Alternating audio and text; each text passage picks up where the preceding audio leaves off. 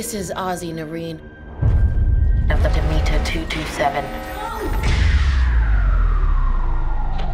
I am seeking rescue. Is anybody out there?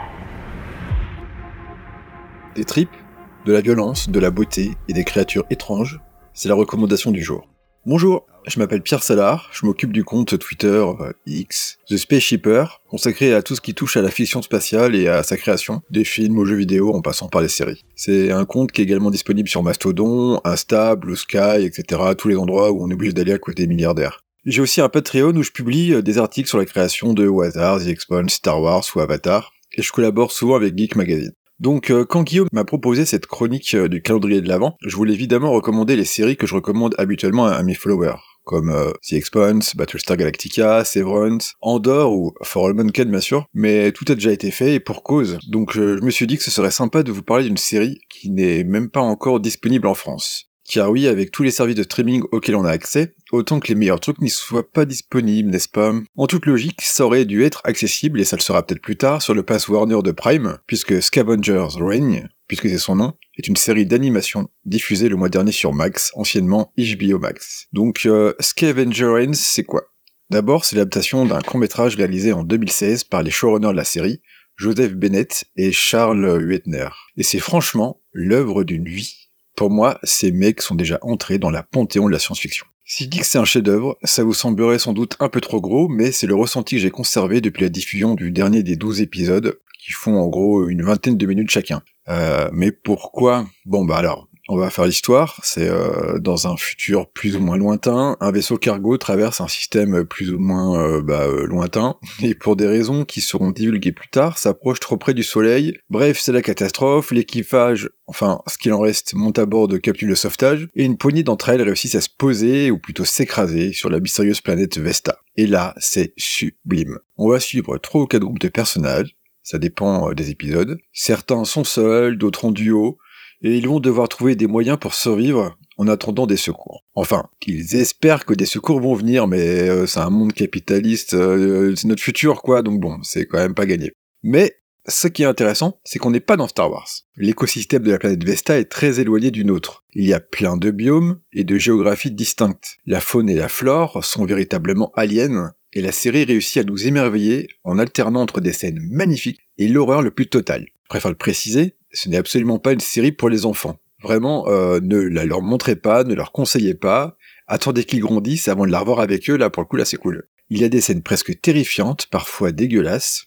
Bon, dit comme ça, c'est peut-être pas très vendeur, mais la série réussit à trouver un point d'équilibre pour que rien ne soit trop insoutenable, euh, enfin pas trop longtemps quoi. Mais ça reste régulièrement assez flippant.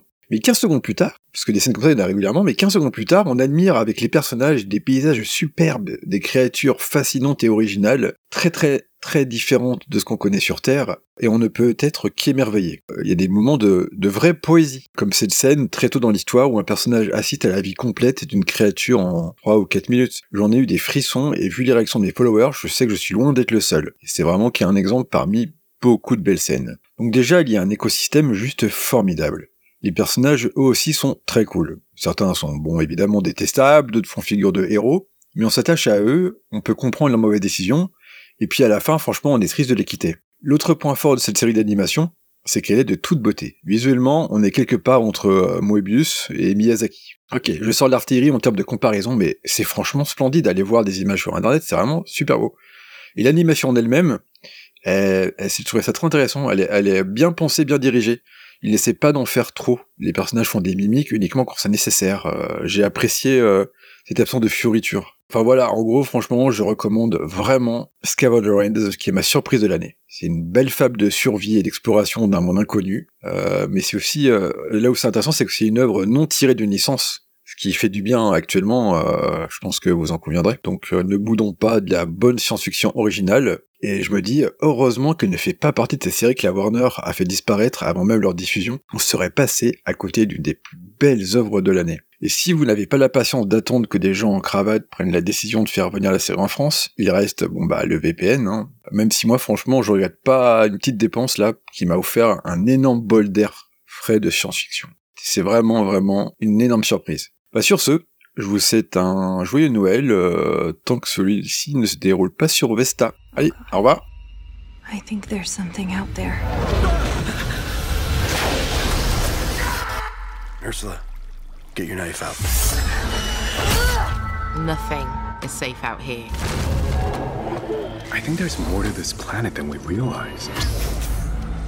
The world shares things with me, things that are far beyond what's right in front of me. Your time is short.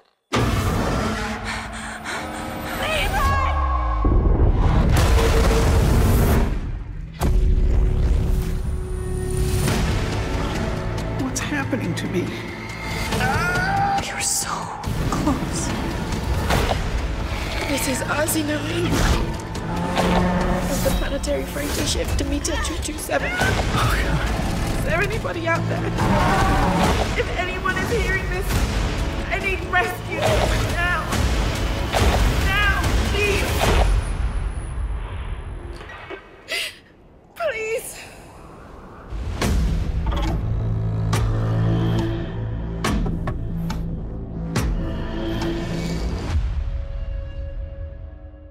Vous manquez de vaisseaux spatiaux, de superbes concept art et de bonnes recos dans vos timelines X, Blue Sky et Mastodonte, alors c'est que vous avez besoin de The Space Shipper. C'est en effet avec beaucoup de passion et d'érudition que Pierre alimente quotidiennement le compte qui fait plaisir à tout fan de SF qui se respecte. Une activité qu'il poursuit d'ailleurs sur Patreon où vous pourrez retrouver nombre d'analyses et articles inédits. Retrouvez The Space Shipper sur ses réseaux sociaux via les liens disponibles en description et la série Scavengers Reign sur Max, encore inédite en France. Bonus. Trax.